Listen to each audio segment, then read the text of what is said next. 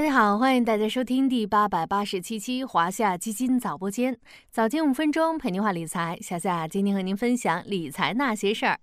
南美洲的一只蝴蝶扇动翅膀，可能引起美国德克萨斯州的一场龙卷风。同样的一场直播，一个舆论热点，也让一众平价国货老品牌搭上流量快车。蜂花最近直播间销售额超之前的二十倍。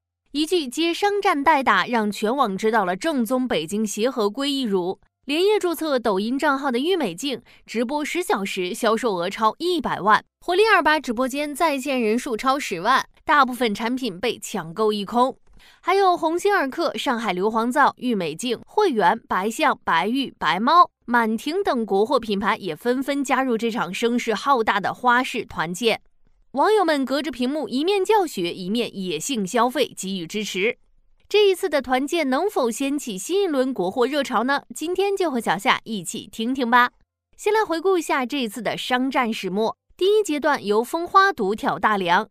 自打七十九元被网友调侃为打工人的专属货币单位花西币之后，蜂花就大大方方的蹭上了这波热点，直接在抖音发视频称，七十九元能在花花这里买到什么？可以买六百毫升洗发水加两大桶一升护发素，相当于五斤半的重量。七十九元套餐在直播间减粉丝，在叠加之前认养大熊猫、捡箱子等一系列操作，蜂花很快跨平台出圈。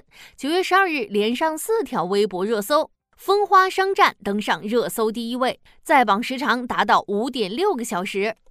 一众国货品牌一窝蜂赶到蜂花评论区，蜂花干脆置顶评论，大家也可以多多关注花花的朋友圈。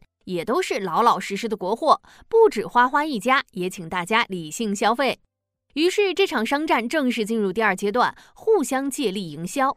这边厢鸿星尔克主播拿鞋用蜂花洗头发，那边厢连线的蜂花主播就开始卖起了鸿星尔克的鞋。你叫得上或叫不上名字的国货品牌，爱卖萌的人设，大大方方蹭热点的态度，共同组成了一场朴实无华的商战。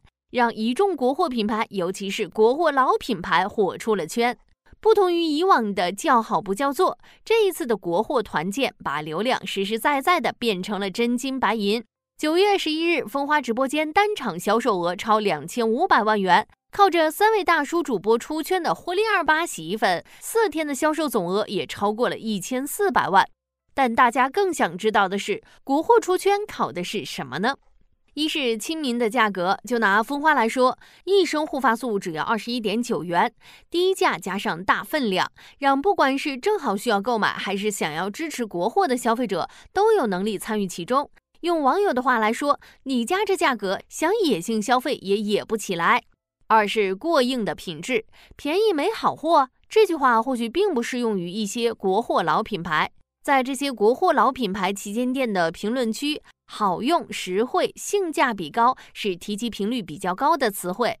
三是接地气的营销，在这场国货团建中，最出圈的除了能接梗、会卖萌的蜂花之外，还有明明是正宗的北京协和归一乳，却被抢注了商标，最后还输了商标官司的精心。十年归双无人问，一朝发疯天下知，为品牌出处证明，对于后续发展也有较大帮助。当然了，一时爆火并不代表未来的一路长红，但从眼下的一些趋势来看，的确能看到国货崛起的迹象。一是消费者对国货的认可和选择的趋势向好。新华网联合得物 APP 发布的国潮品牌年轻消费洞察报告显示，对比十年前，国潮热度增长超过五倍，百分之七十八点五的消费者更偏好选择中国品牌。二是电商平台对于国货的扶持。京东的国货之光品牌计划，天猫的新国货计划，老字号新动力扶持计划，拼多多推出的多多新国潮、多多出海扶持计划，抖音的遇见好国潮、遇见好国货，也影响着国货品牌的发展方向。三是日本核污水事件的影响，消费者开始寻找日本食品、护肤品、化妆品的其他海外或国产替代产品。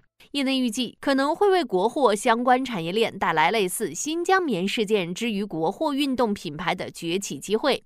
国货原料生产商、代工厂以及聚焦中国特有成分的化妆品品牌或将率先受益。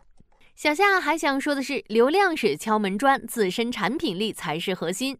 老牌国货要翻红，还需要自身实力和创新来支持。我们期待那些平价好用的国货能崛起。好了，今天的华夏基金早播间到这里就要结束了，感谢您的收听，我们下期再见。